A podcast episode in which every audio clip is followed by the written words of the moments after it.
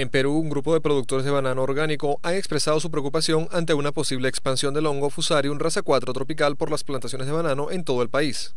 El dirigente regional de la Mesa Técnica de Banano Orgánico en la región de Piura, Óscar García, advirtió que el hongo pone en riesgo 9.000 hectáreas de cultivo de banano frente a las costas de por la FAO se ejecutan las concesión, salud, vivienda e infraestructura local. Según la FAO y autoridades locales, este modelo se encuentra en un punto de ese grupo comunitario.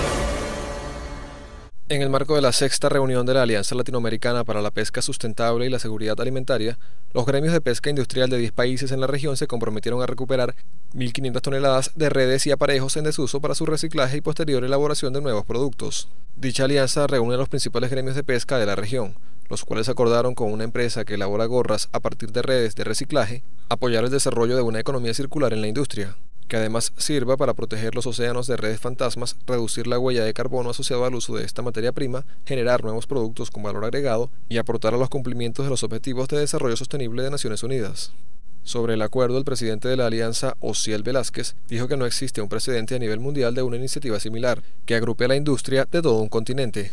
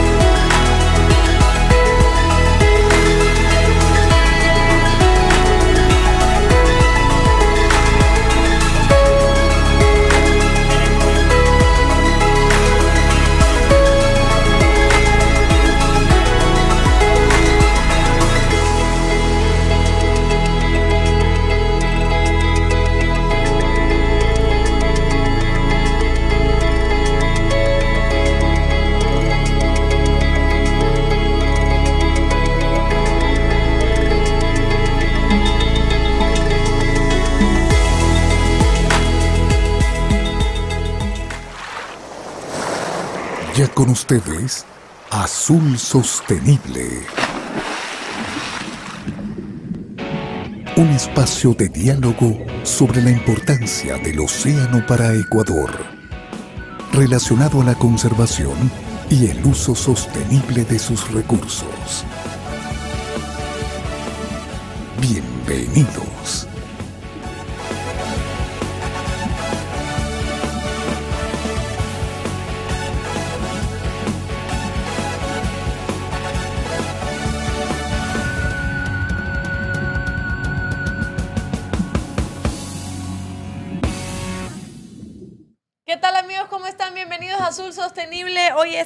Miércoles 11 de mayo, es la una con un minuto y aquí está Azul Sostenible conectado junto a ustedes, así que le agradecemos muchísimo que esté también junto a nosotros a través de la señal de YouTube, de Facebook y eh, la radio que nos retransmite Radio Cascade, eh, Noticias en Desarrollo al Día, Noticias Ecuador y España Latina TV.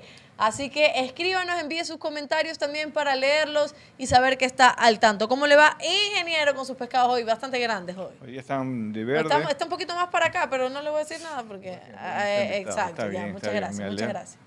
por acá, ¿no? Ah, ya le estoy cogiendo el golpe. Mi querida Alondra, buenas tardes, buenas tardes contigo, buenas tardes con todos los que nos acompañan. Una vez más aquí, día miércoles, una de la tarde, para seguir conversando de los temas muy interesantes sobre azul sostenible, cada una de las actividades que se desarrollan en pro de la conservación, el uso sostenible, las cosas buenas y también a veces las cosas malas. Lamentablemente esas cosas malas también tenemos que comunicarlas, pero hoy ya tenemos noticias buenas de lo que está haciendo la industria atunera ecuatoriana, mi querida Londra. así es, perfecto, ya lo saben, nos retransmite Radio Cascada de Noticias en Desarrollo, al día Noticias Ecuador y España Latina TV. Hoy tendremos también buenas noticias que se tiene, tiene que ver con eh, sostenibilidad, con responsabilidad. Asimismo, así que escríbanos y vamos a estar atentos a sus comentarios. Recuerda que al final tenemos eh, las encuestas en Twitter también. Síganos en las redes sociales para que esté al tanto de Azul Sostenible. Y vamos ahora sin más a nuestro primer segmento, Noticias desde el Mar. Presentamos Noticias desde el Mar. Exacto, noticias desde el mar. La primera nota que nos cuenta Alba Corita es que la flota atunera vasca insatisfecha está por el descuento del diésel a otros barcos de la Unión Europea. El aumento de los costes del combustible está causando un enorme dolor de cabeza a la flota cerquera vasca. Los dueños de sus barcos no están contentos con que las autoridades ofrezcan a los barcos de bandera extranjera un descuento en el diésel, mientras que ellos no obtienen esta concesión. Según el sitio de noticias Deia, los cerqueros con pabellón de otras naciones reciben un descuento de 20 céntimos por litro cuando repostan en las instalaciones portuarias españolas. Esta situación afecta a más de 50 cerqueros y buques auxiliares vascos. El Ministerio de Agricultura, Pesca y Alimentación ha estado intentando convencer a la agencia tributaria española de que la flota del país que opera fuera de España también debería recibir el descuento.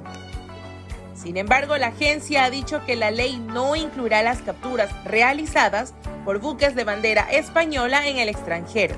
El sector pesquero español pide que se adopte una medida urgente de apoyo a su flota.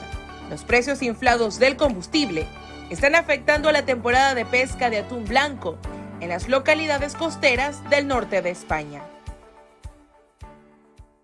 Así es, esa fue la primera nota, ingeniero. Esa fue la primera nota, sí, sobre... Bueno, el tema del combustible es un tema que está afectando a todo el mundo, ¿no? Yo, y en algunos casos, pues a las flotas pesqueras, pues no, no, se escapa de todo el lío que hay por la guerra entre Rusia y Ucrania y el, precio del petróleo se ha elevado, el precio de los combustibles, donde no está, pues... Eh, eh, regulado de alguna manera, pues eh, aumenta de acuerdo al precio del, petróleo. Y eso pues aumenta los costos, eso aumenta los precios finales de los productos, no siempre los, los mercados pues eh, aceptan todos estos aumentos de precios, compite con otras proteínas y allí tienes dificultades que llega hasta la cadena, sobre todo en el caso de, flotas. ¿no? Este es un ejemplo de lo que podría estar pasando con la flota tunera vasca, de acuerdo a esta noticia de Atuna y que de alguna manera pues genera eh, dificultades. Ya hemos escuchado algunas noticias similares y es parte del impacto de esta guerra, ¿no? que ojalá se acabe pronto, no solo por los temas de impacto en los combustibles y precios finales, sino porque nadie quiere una guerra ni muerte de, de ningún ser humano. ¿no? Así es. Vamos entonces a la siguiente noticia que dice lo siguiente. Eh, una expedición de dos semanas por el sur del archipiélago de Galápagos. Inge, estamos en vivo, por si acaso. Es que nuestro invitado está en vivo, pues está deseoso de hablar ya con nosotros, pero ya pronto lo vamos a presentar. Una expedición de dos semanas por el sur del archipiélago de Galápagos permitió el marcaje y rastreo de cinco tiburones ballena, cuatro tiburones martillo, cuatro tiburones azules y cuatro atunes aleta amarilla para recoger información sobre sus patrones migratorios dentro y fuera del área marina protegida. Asimismo, se implementará acciones de manejo para estas especies en la región. Uno de los objetivos de los investigadores era descubrir dónde estaban los tiburones ballena antes de llegar a la isla Darwin, al norte de Galápagos, y continuar con sus rutas migratorias por el oeste.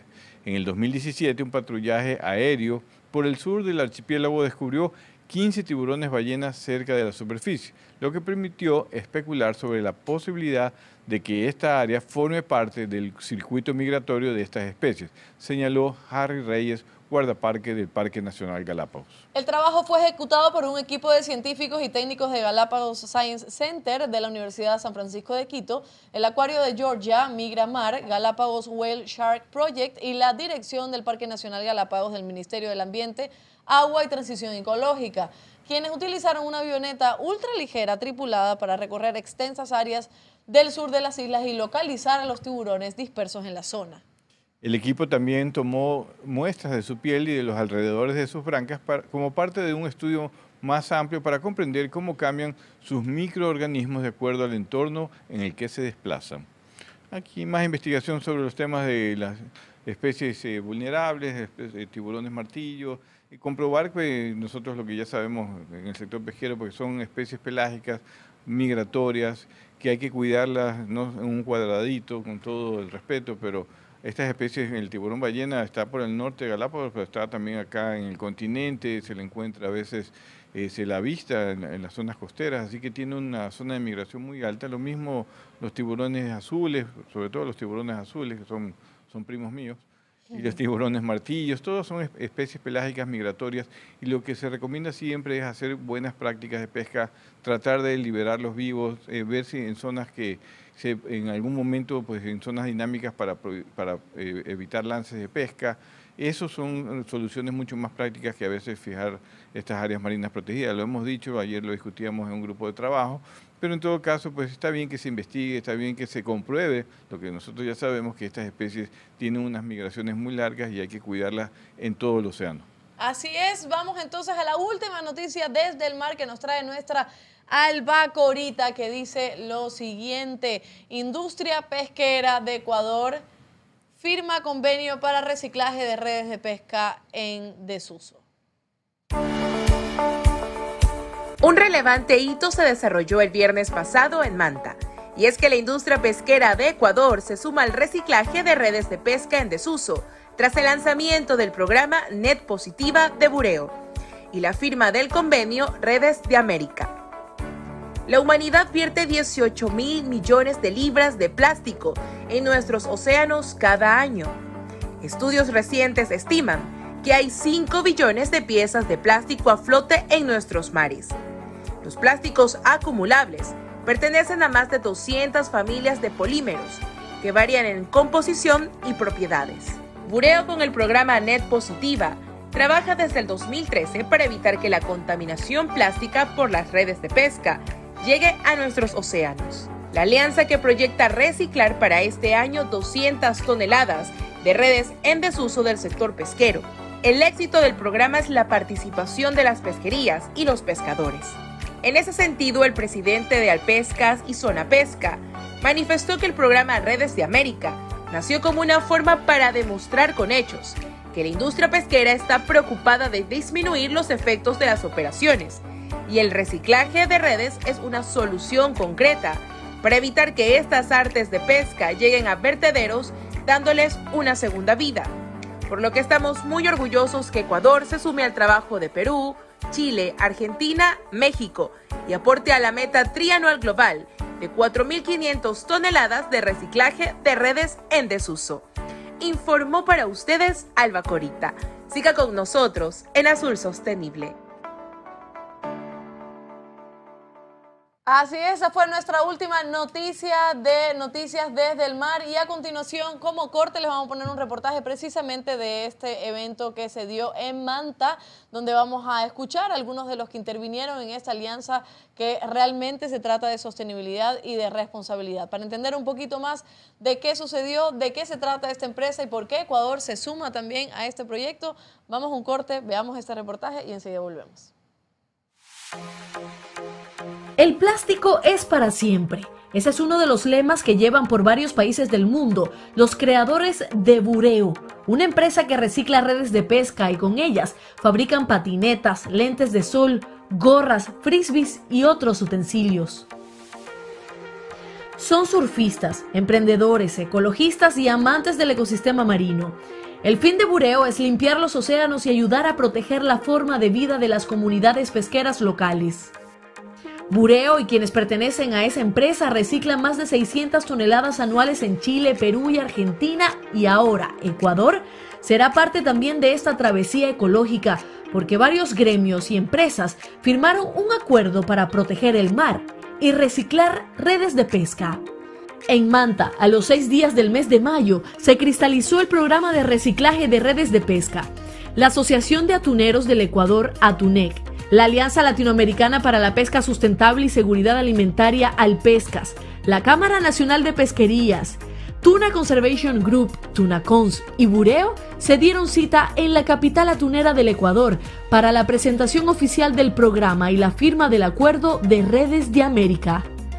Bruno Leones, presidente de la Cámara de Pesquería, se mostró contento con la iniciativa.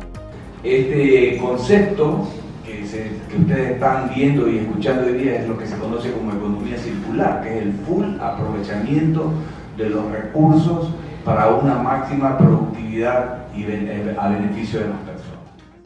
Leone afirmó que al año se producen 11 millones de toneladas métricas de basura marina. Para el año 2040 se va a triplicar. La Fundación Tunacons, bajo el mando de Guillermo Morán, trabaja desde hace muchos años para lograr la conservación y la sostenibilidad de nuestro ecosistema marino. Morán afirmó que esta nueva alianza es un aporte imprescindible para el desarrollo y preservación de los océanos y sus recursos. Eh, y para nosotros unirnos a este proceso pues es parte ya de nuestras actividades como Tunacons. Estamos trabajando fuertemente justamente en la conservación marina, en reducir esos impactos, lograr eh, a corto plazo una certificación de la pesquería tunera del Ecuador, una certificación de sostenibilidad y parte de ese proceso de, lograr una plataforma de sostenibilidad pues tiene que ver con la reducción de la contaminación marina en diferentes ámbitos. Y este es uno de ellos. El alcalde de Manta, Agustín Intriago, estuvo presente en el evento. Dijo que la sostenibilidad va de la mano con la responsabilidad.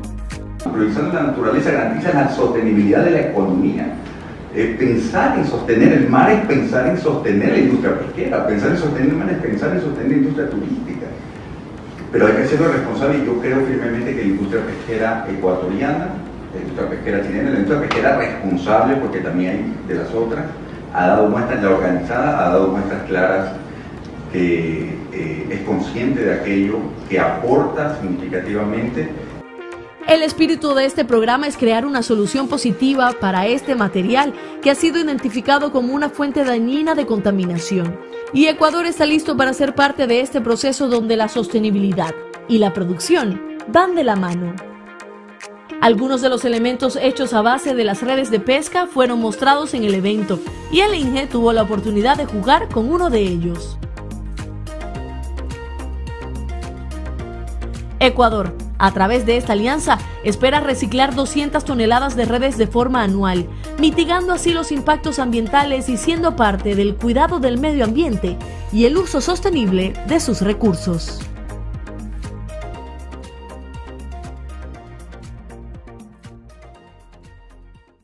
Así es, estamos de vuelta. Ese fue el reportaje del evento que se dio en Manta el sábado, el 6 de mayo, el, ¿verdad? El, viernes 6 de mayo. el viernes 6 de mayo. Y ahí estuvo el INGE también participando de esto que sería un hito también, porque como bien decía en el reportaje, eh, estos chicos, estos surfistas, estos emprendedores comenzaron en Chile, en Argentina y bueno, y ahora Ecuador también es parte de, de, de este proyecto y que tiene mucho que ver con el tema de las redes de pesca, ¿no?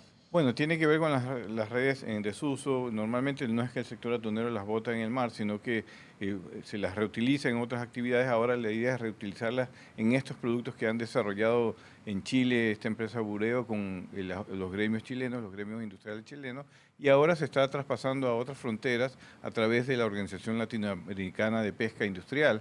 Eh, ahora fue Ecuador y la próxima semana o en dos semanas también estará firmando eh, la, industria pesquera mexicana, la industria pesquera española. ¿Cómo una red de pesca puede quedarse en el mar, por ejemplo? normalmente las redes industriales por algún accidente, pero normalmente se las trae a tierra y se las, eh, se las reutiliza en otras actividades, las canchas de fútbol. Allá en Manta, buena parte de, de, ah. de, las canchas de fútbol, lo que tapa para que no se vaya la pelota, pues son las, las redes o se ponen en cercos.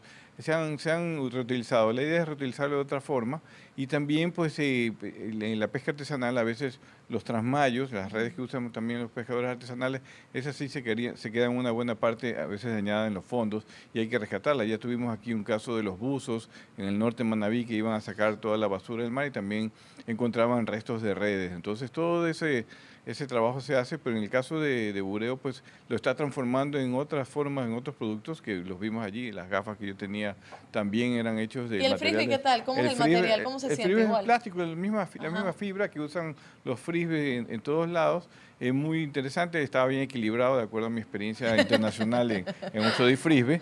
Y también, en ropa. Del universo, También casi campeón del universo, vicecampeón nomás.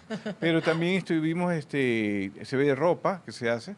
Así que todo eso pues eh, me parece muy bien. Felicitaciones a Burea, a todos los que están detrás de este proyecto y a la industria ecuatoriana, atunera ecuatoriana y creo que las otras industrias también para colaborar con este proceso que nos parece dentro del marco de la sostenibilidad una, una buena, muy buena acción. Así es, así también me pareció. Ayer estaba buscando también para hacer el reportaje en la página de los chicos y bueno, se ve que también están trabajando en pro de la sostenibilidad y ahora Ecuador también. Tenemos Juanita Zambrano, nos está mandando saludos que dice que siempre está atenta al programa. ¿Quién más nos está escribiendo? Pizzan, saludos, equipo Sostenible. Alondra, buenas tardes. Esa camisa, ¿qué número es? No tengo la menor idea, Peter, porque ya se ha, ya se ha repetido, ya tiene, no sé, ya yo voy a hacer una, un, estudio. El que, está en todos los programas debería llevar la cuenta. Yo, ¿Sabe qué? Yo creo que sí. Usted que siempre está en todos los programas debería llevar la cuenta. Saludos de Bahía de Caracas, allá está Livington en la Aqua Expo que comenzó, comienza hoy, comenzó hoy, hoy en la mañana. hoy en la mañana, así es, dice la ciudad sin azul móvil, azul móvil. Con el azul móvil cubriendo el evento de Aqua Expo. Pilas, Livington con las tomitas ahí bien, bien hechitas, todo bien para hacer ese reportaje y tener por supuesto de todo lo que, ha, eh, lo que va a ocurrir, o sea, lo que está ocurriendo ya y lo que va a ocurrir en estos días en la Aqua Expo en Manaví, Bahía de Caracas. Wendy Gómez dice un gran saludo al ingeniero. Eh, y todo el equipo de Azul Sostenible. Un saludo para ti, Wendy. Saludos al staff, nos dice Fernanda Romero, que hace rato no la leía hace Fernanda. Tiempo. Hace tiempo. Está también Román Conforme. Saludos al staff de Azul Sostenible desde Manta. No me pierdo ni un programa. él, también sabe lo de las camisas. Él también sabe lo de las camisas, así que vamos a ver quién se puede ganar eh, el siguiente premio, que pronto, pronto ya lo vamos a hacer. Así que vamos entonces a darle la bienvenida precisamente para hablar de este tema a Luis Benincasa, director ejecutivo de la Asociación de Armadores Atuneros de Ecuador, ATUNEC, eh, precisamente una de, las empresas que también eh, forman y formaron parte este 6 de mayo de, de, esta unión, de este programa, de esta alianza internacional, este proyecto para el reciclaje de reyes, de redes. Bueno, reyes, vamos a ver cómo se reciclaje de reyes. Los atuneros de Ecuador apoyan proyecto internacional para el reciclaje de redes. Luigi, que está con nosotros aquí en el estudio, que hace rato ya quería hablar ya con el ingeniero y con nosotros sobre este tema. ¿Cómo está Luigi? Bienvenido de nuevo. Muy buenas tardes. Pese ahí al micrófono que usted tiene que hablar alto, así que no, no, no sabe el tímido. Ya, me conoce, ya me conoce. Qué bueno que está aquí Luigi. Y nada, y contarnos cómo, cómo es que también esta, se hace esta alianza, ¿no? A través también de Atunec, de Alpescas, Atunacons, y creo que se me queda uno. Cámara de Pesquería. Cámara de Pesquería, exacto, y Bureo. ¿Cómo es que llegan a hacer este proyecto, a hacer esta alianza? Mira, le voy a contar cómo es. ¿Sí? Porque cuando ya están hechas las cosas, eh, la historia se olvida. Eh, Bureo nos contactó a nosotros en julio eh, mediante un mail y nos propuso primero una reunión para la recolección de redes. Ellos venían y querían comprar las redes y que nosotros como asociación buscáramos a los socios para que le dieran un descuento. Pero Atunec está, que es un gremio comprometido con lo que es eh, realmente la sostenibilidad de los mares, nosotros vimos una oportunidad. Eh, ellos nos vinieron y nos visitaron en Manta y empezamos a elaborar un acuerdo, un acuerdo para poder hacer esto. Como vimos la magnitud del evento y de lo que se podía hacer, nosotros le solicitamos que contactaran también a la Cámara Nacional de Pesquería. ¿Para qué? Porque la idea es que estén, esté todo el Ecuador inmerso en esto y no solo los atuneros de Manta. Ellos, eh, muy sensibles a eso, estuvieron de acuerdo y entonces se empezó ya a trabajar con la Cámara, con uh, Tunacoms, etc. Debemos siempre entender que nosotros debemos proteger los ecosistemas. Así es. ¿ya? Y nosotros tenemos que devolver ¿ya? los que el mar nos da. Entonces, una de las formas de devolver el mar lo que nos da es no contaminándolo y tratar de traer todo eso. ¿Cuál es la meta de esto? La meta es reciclar 200 toneladas de redes en desuso. Ya. ¿Y cómo, cómo podrían hacer eso? Bueno, ahí me va a explicar un poquito más de cómo es el proyecto, cuáles son también los beneficios. O sea, por ejemplo, vamos por ahí. Eh, ¿Qué gana también Bureo con esto y qué ganamos nosotros como país con, con este proyecto? Vamos viendo. Bureo saca es, este, todo este producto que está en la planta recicladora en Manta. Ya vimos la inauguración. Ellos ahí hacen la limpieza del producto y la idea es sacar un pellets. Un pellets es un pedacito de todas estas redes en plástico. Esto ellos lo venden a compañías de alto prestigio. Si usted vio que era lo que había ahí, eran unas marcas de primera. Sí, sí, sí, De surf de primera, no es cualquier marca. Las que están haciendo las gafas, lo que están haciendo las chompas, los, las pantalonetas de surf. ¿Qué recibimos nosotros a cambio de parte de Bureo? El reconocimiento internacional a través de una certificación en la cual nosotros estamos apoyando en el reciclaje y en la sostenibilidad en todo este programa y todo este proceso. No queremos más que eso, no necesitamos más que eso. El altruismo de los armadores es increíble, están plenamente identificados con esta iniciativa, ¿ya? y la idea es aportando a la conservación de, los mares y evitando más contaminación. Y no solo en los mares, en tierra, como decía el ingeniero Morán, todas estas redes se utilizan para canchas de fútbol. Pero hay un momento en que esas redes eh, hay que recuperarlas porque ya no sirven para donde están, se rompen el, tiempo, las, las, eh, las deshace y entonces hay que ir sacando. Todo eso, ¿dónde va a parar? Va a parar a los vertederos. Nosotros con esta idea estamos recogiendo todo y vamos a una más después, que es el reciclaje también de las radioboyas. Eso es otro programa que ah, tenemos. Ahora que Luis estaba mencionando también eh, algunas de las marcas, por ejemplo, si ustedes van a la página de, de Bureo, pueden buscar y ahí van a ver todas las marcas que son partners, ¿no? Que, que con esta empresa está Quicksilver, está Orbis, está Brix, o sea, son marcas que también reconocidas que hacen frisbee que hacen este material de, estas chompas, que también hacen las gafas, que también hacen las gorras, eh, materiales de surf, también hacen las patinetas, los skateboards, esto también. Entonces son bastantes marcas que también se han unido a este tema de eh, la responsabilidad y, de, y de la sostenibilidad de alguna forma. ¿Cuándo empezarían? ¿Ya empezaron? ¿Ya esto ya está en marcha? Sí. No te olvides que todos estos productos que tú has mencionado son fabricados con las fibras de las redes. Las fibras de las redes, ya. ¿Ya? Entonces, como esta es economía circular y una economía azul, por eso acepté este programa que dice Azul Sostenible, esto de aquí, ellos lo venden aquí en la mayoría son surfistas. Son con una personas con un alto contenido de qué es lo que realmente es el medio ambiente y la no contaminación de los mares. Ahora, Luis, una pregunta, porque eh, igual siempre nosotros hablamos de sostenibilidad y eso, y sin embargo tenemos algunos detractores por ahí que son conservacionistas, que son, son personas que igual de alguna forma no quieren que eh, em, el sector avance, o sea, que haya pesca, en fin, hemos visto hasta eh, documentales en donde un poco más y nadie puede comer pescado. Eh, ¿Cómo es que también se puede lograr esta conexión entre una empresa atunera, entre em, el sector industrial, entre el sector industrial o el pesquero también artesanal y personas que son también conservacionistas, que son ecologistas? ¿Se puede entonces lograr una conexión y una hermandad de alguna forma eh, con el, único fin que es la sostenibilidad y el medio ambiente, ¿no? Claro, porque caso contrario llegaríamos de nuevo a la época de las cavernas. O sea, no toquemos nada de la naturaleza y vamos a ver cómo vivimos solo. Y ahí también se vivía de la caza y de la pesca. Claro. El, asunto va mucho más allá. Yo creo que no hay que ser radical, ni de un lado ni del otro. Eh, tiene que haber una pesca responsable, sostenible y mantenerla en el tiempo. Eh, nosotros, yo tengo 14 años solo como director ejecutivo de Atunec, 3, 4 años como coordinador y, hemos visto, y hablo con don Ivo Chuca, por ejemplo, que tiene 40 y pico de años en esta actividad, y dice, hace 40 años ya decían que se iba a acabar el atún. Claro. ¿ya? Y seguimos pescando atún. Y seguimos pescando sosteniblemente. Tenemos la, la organización, la OROPS, que es la que maneja todos los estudios y controla, etcétera. Y seguimos pescando las mismas cantidades permanentemente.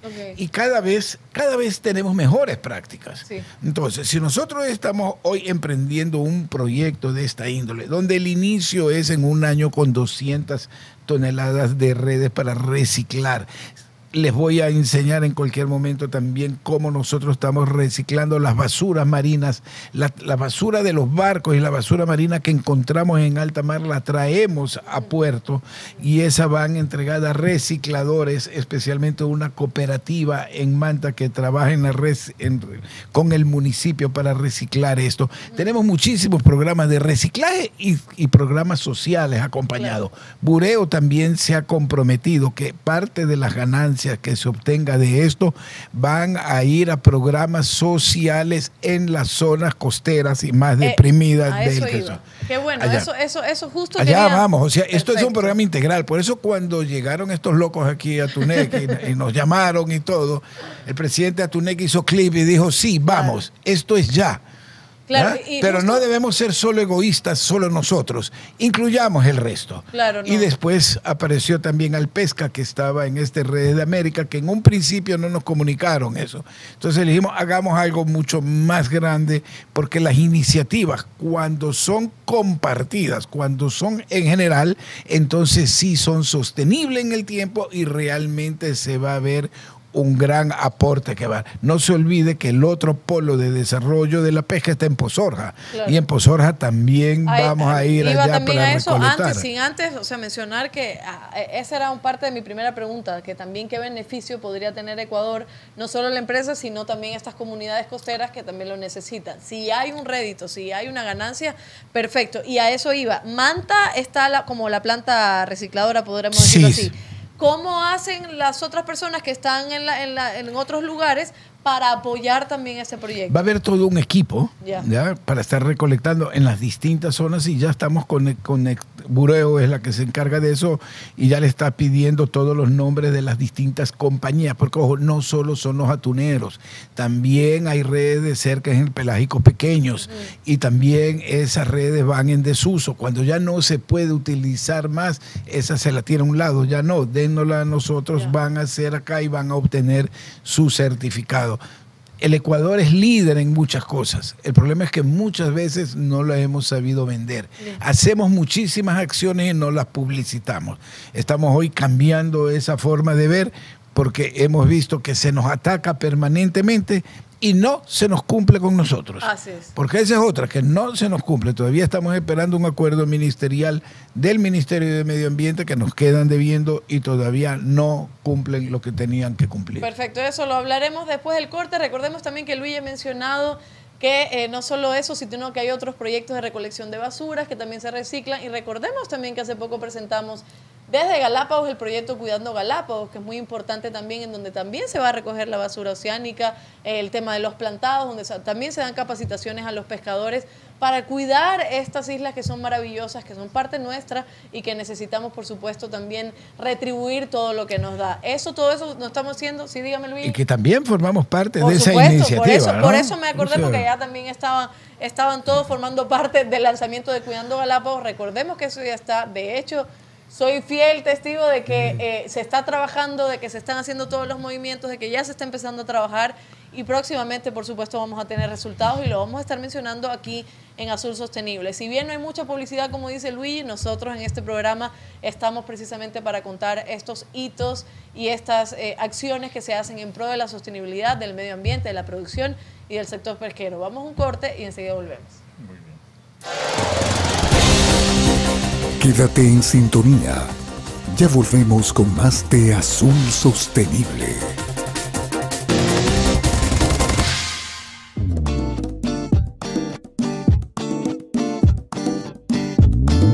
Super abre fácil de atún manabí cuando tengas hambre atún manabí. Super abre fácil de atún manabí cuando tengas super hambre atún manabí. Super abre fácil se abre súper, súper fácil. Super abre fácil, se abre súper, súper fácil. Para mano chiquita o mano grandota, levantas y sas del mar a tu boca. Super abre fácil de atún manabí. Cuando tengas super hambre, atún manabí. Seguimos con Azul Sostenible.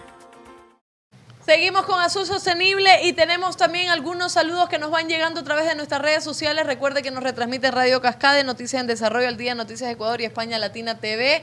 Juan Pablo Ureta dice saludos desde Pedernales, La Cabulla, Cooperativa de Pescadores, 11 de noviembre. Un saludo para allá, dice Fernanda Romero. La limpieza de los fondos marinos por las redes que se quedan en los bajos de pesca, provocando la pesca fantasma. Será una excelente participación de la flota tunera para la limpieza de los fondos marinos. Loable participación, así es. También dice, me tienen con mucho trabajo en EPESPO, por eso es que no se ha podido conectar. ¿Qué pasó en EPESPO? Vamos a hablar para allá para que nos deje a Fernandita ahí libre.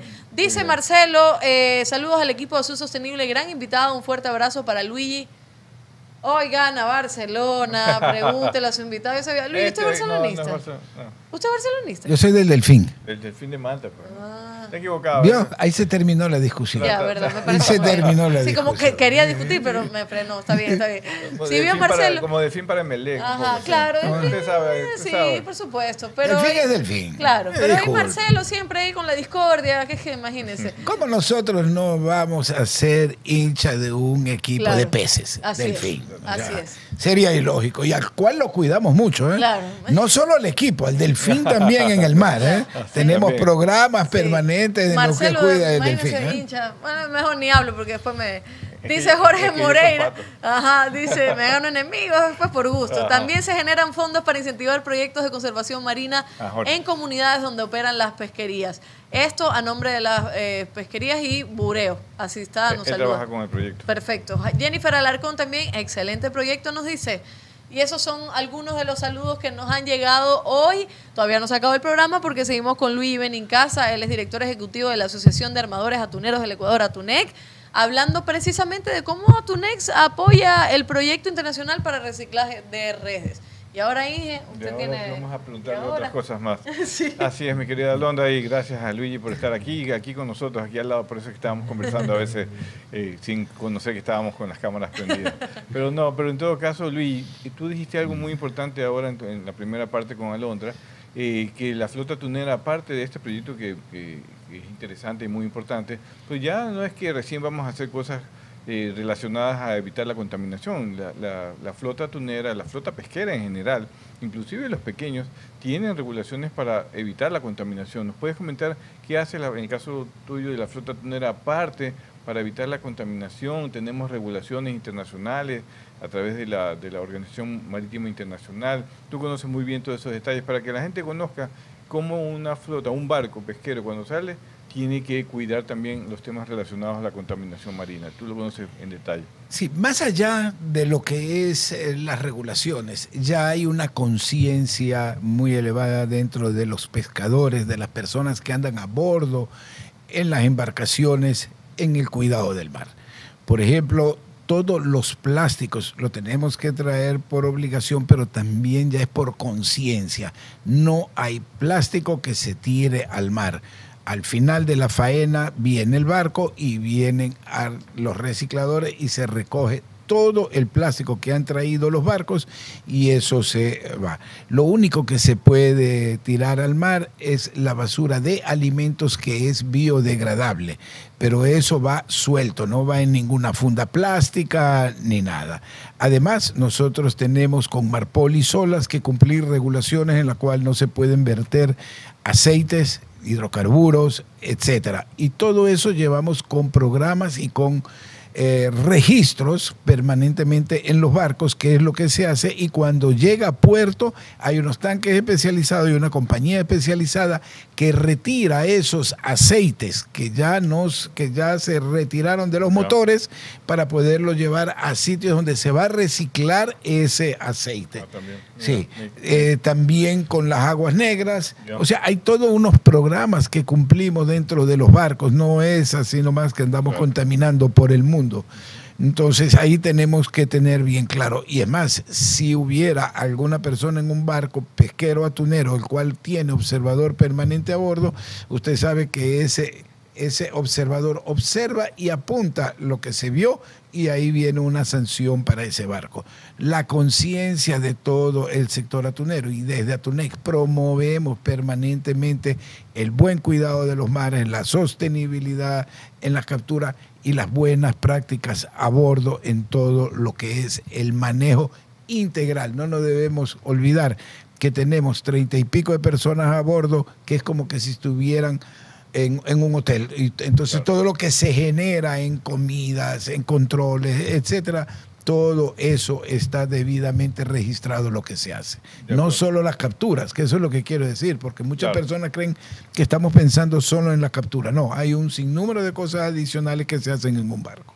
No, de acuerdo, de acuerdo, Luis, y es bueno que la gente conozca justamente estos temas, porque a veces, como tú, tú lo sabes, lo hemos sufrido juntos, pues a veces se critica a la flota por sobrepesca, por la contaminación, porque hacemos esto, porque la basura que llega hasta Galápagos también viene de los barcos, viene del continente, pero nunca llega de Galápagos. Entonces, eh, esas cosas hay que aclarar para que vean cómo un barco industrial tiene una serie de normas y además conciencia, como dice bien Luigi, su tripulación, sus capitanes están conscientes de que todo lo que se puede eh, eh, desechar en, en los barcos son guardados en los barcos y son reciclados cuando vienen a puerto bajo todo un procedimiento que ha durado ah, durante ha sido un proceso durante muchos años para lograr consolidar que eso se recicle y se maneje de otra forma.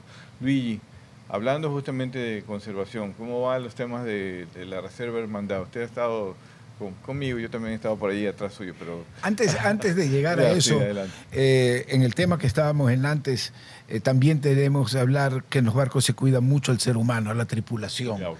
Entonces ahí tenemos también prácticas de seguridad a bordo, tenemos las prácticas de salud y, y seguridad y salarios dignos. Muy buenos salarios se pagan en la flota, en la flota de- atunera. Sí, quiero mencionar eso porque eh, en salud ocupacional se gasta también ingentes cantidades de dinero para mantener la salud y los trabajos de todos nuestros operadores. Regresando a la Reserva Marina de la Hermandad, que vuelvo y lo repito, y no me cansaré de repetirlo, fue iniciativa desde el sector privado con un sector ambientalista, a los cuales nos reunimos sin que hubiera ningún actor del sector público y empezamos a trabajar allá en, el, en toda la pandemia cuando nadie podía salir. Nosotros nos reunimos en un- reuniones eh, muy privadas en un hotel aquí en Guayaquil, tres días a la semana, encerrados ahí solo para tratar la problemática. De ahí nace la Reserva Marina de la Hermandad, y en lo cual ahora estamos comprometidos y estamos también trabajando en el plan de acción de manejo de la Reserva Marina. ¿estamos contentos con eso?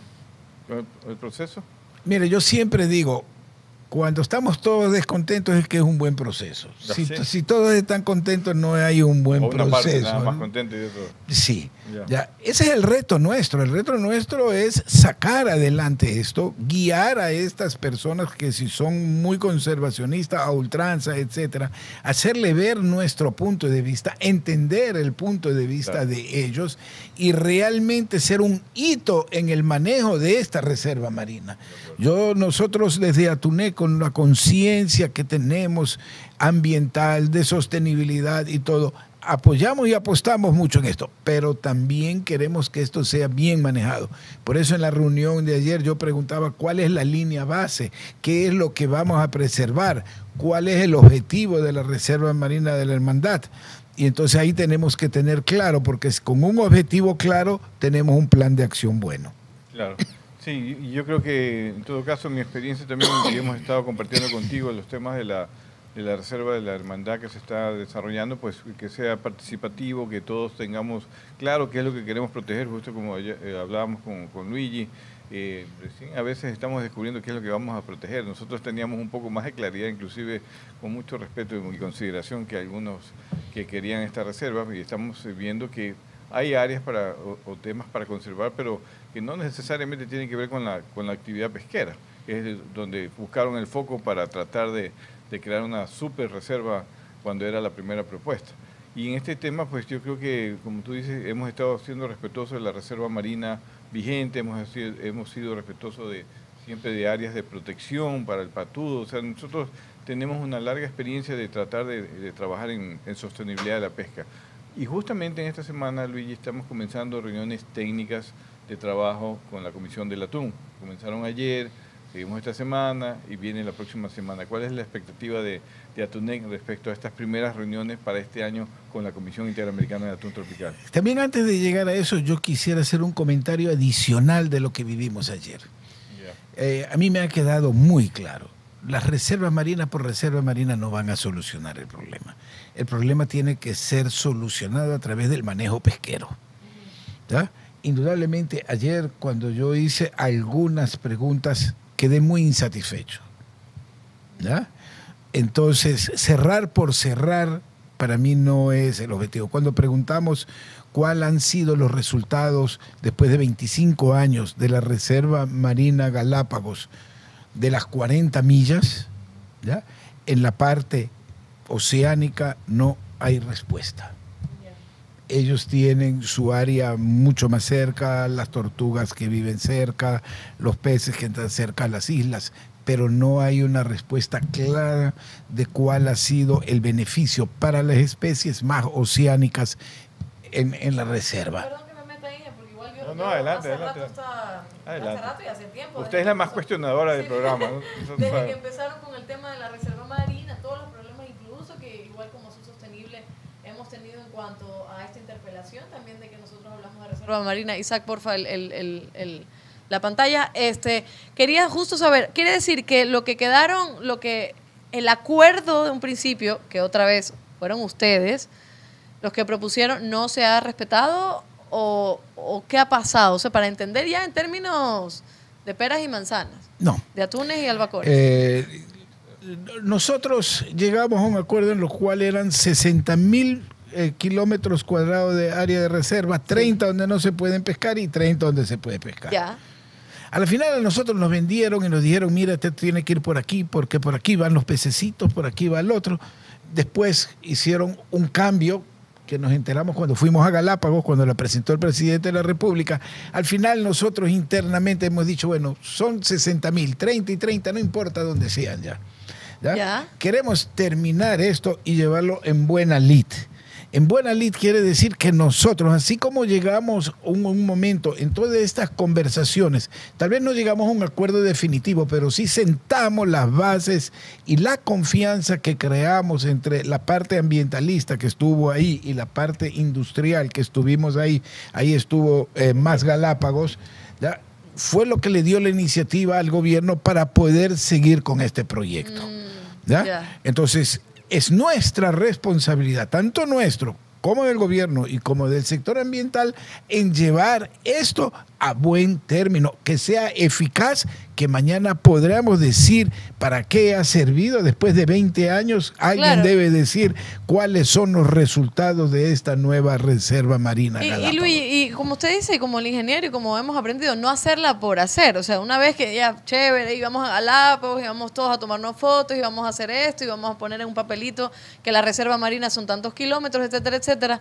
Pero después, ¿qué? O sea, ¿quién se encarga también de los recursos para proteger esa reserva, para hacer los estudios? O sea, eso también tiene que ver con, con el acuerdo, ¿no? Sí, eh, nosotros hablamos muy claramente. Cuando se habló el acuerdo de Galápagos, a nosotros nos dijeron que con eso se iban a conseguir unos fondos y que habían mil, mil doscientos millones de dólares, canje de deuda y todo. Y nosotros dijimos, momentito, momentito.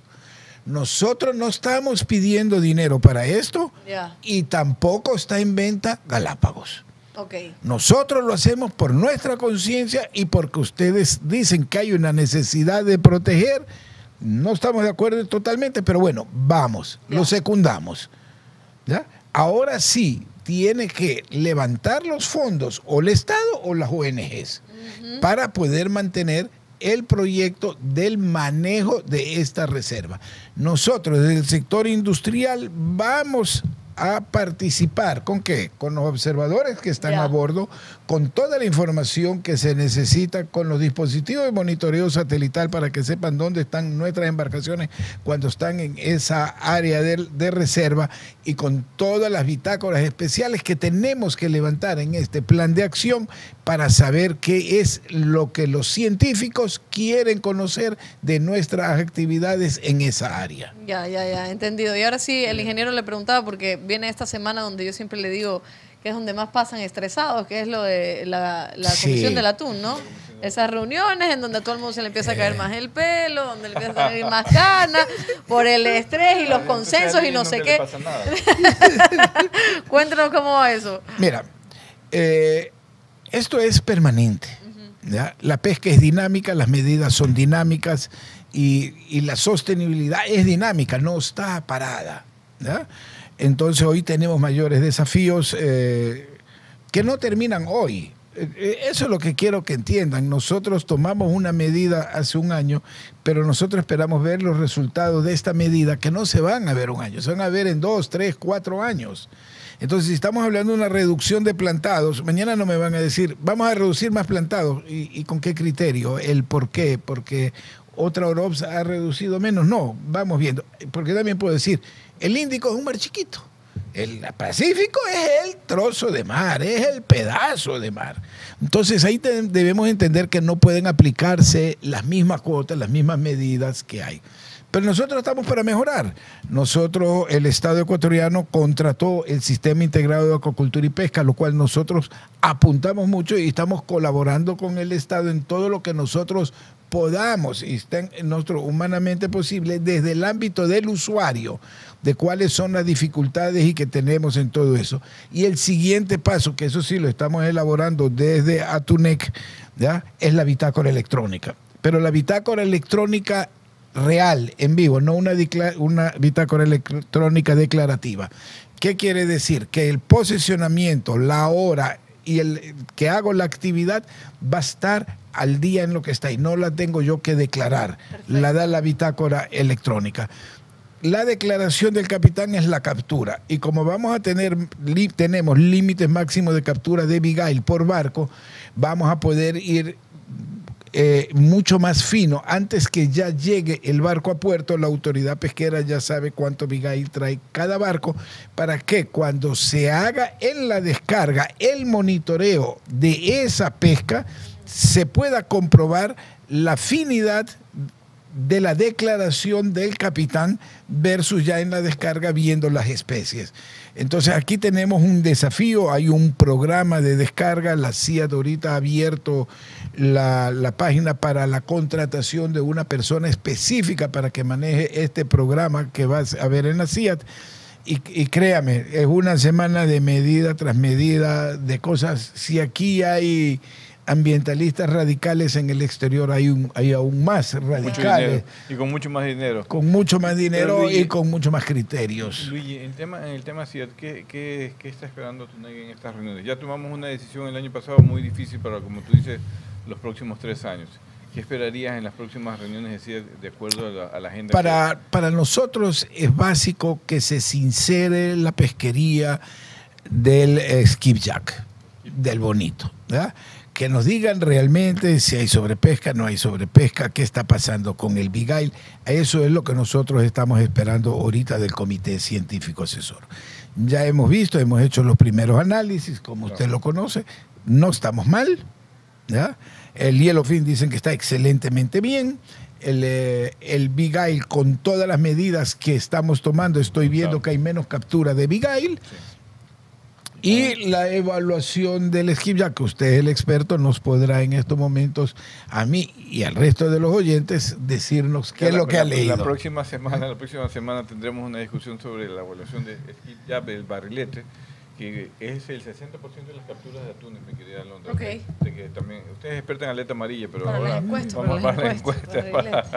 Ya. El 60% de las capturas de la flota ecuatoriana es el barrilete, el que está en, en la, en la- en la lata de atún, en el frasco de atún. Así que es una especie muy importante, donde estamos esperando pues una evaluación del estado de la población. Tenemos buenas referencias que es una espejería que está en buen estado de salud, una población que está en buen estado de salud, es decir, que no está sobrepescada, que se puede seguir pescando a largo plazo y es lo que, como dice Luigi, siempre cuidamos todos, eh, que a través del personal científico que hay en la Comisión de Atún, personal muy preparado, pues se hagan todo este análisis de información y es difícil pues medir todo, la mitad del Pacífico para acá, cuántos atunes hay, cuánto puedes pescar, cuánto puedes pescar. Eso es algo muy complejo, una especialidad pues que, pocos eh, la saben y que y pocos conocen, los ciudadanos sobre todo y ciudadanas, que conocen de, este, de estos temas lo difícil que es cómo medir eh, el estado de la situación de las poblaciones de atunes, que la pescamos hasta en el Pacífico Central.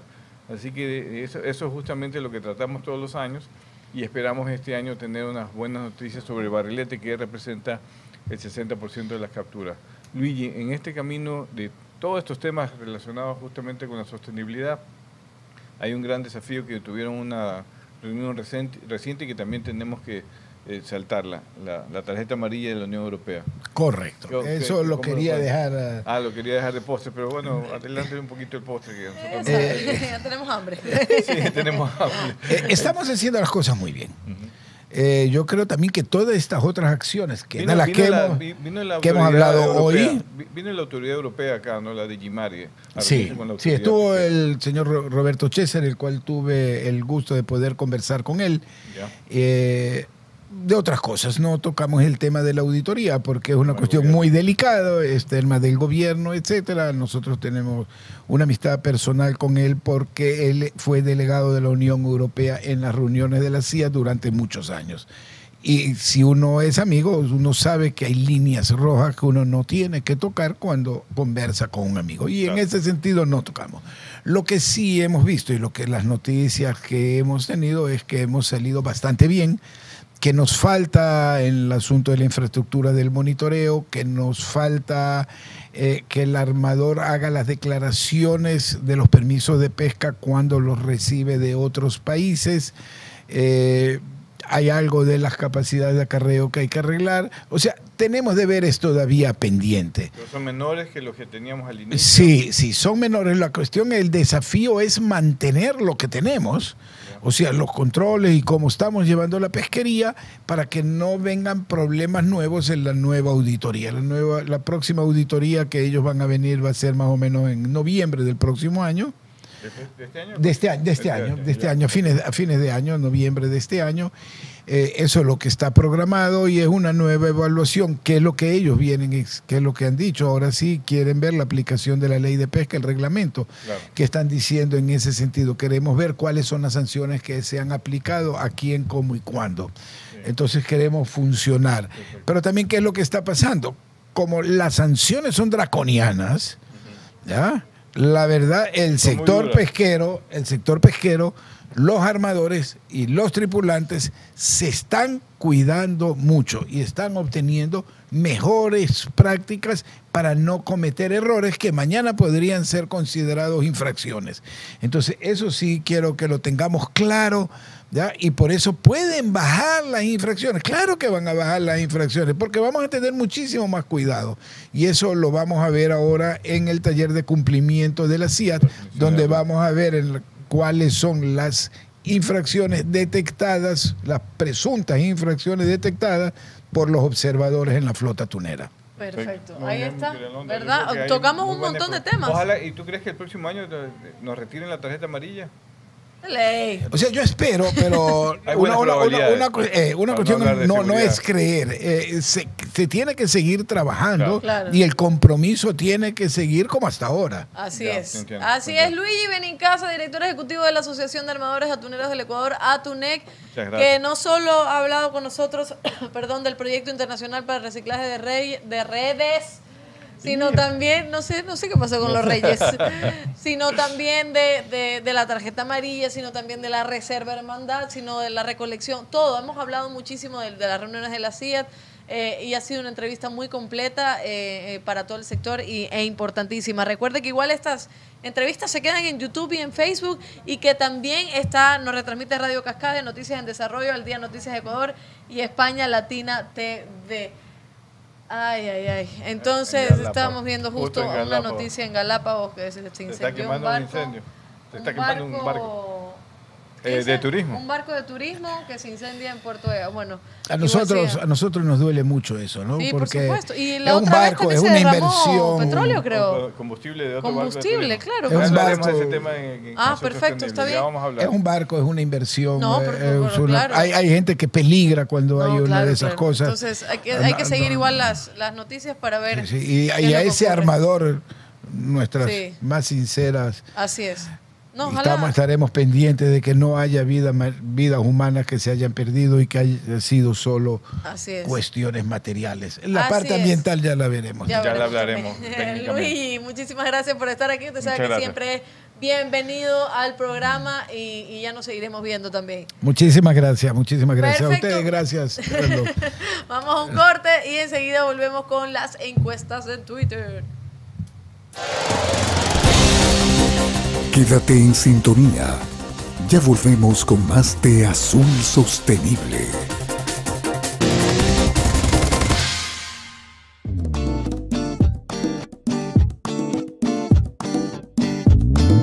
Super abre fácil de atún manabí cuando tengas hambre atún manabí. Super abre fácil de atún manabí cuando tengas super hambre atún manabí. Super abre fácil se abre super super fácil. Super abre fácil se abre super super fácil. Para mano chiquita o mano grandota levantas y zas del mar a tu boca. Super abre fácil de atún manabí cuando tengas super hambre atún manabí. Seguimos con Azul Sostenible.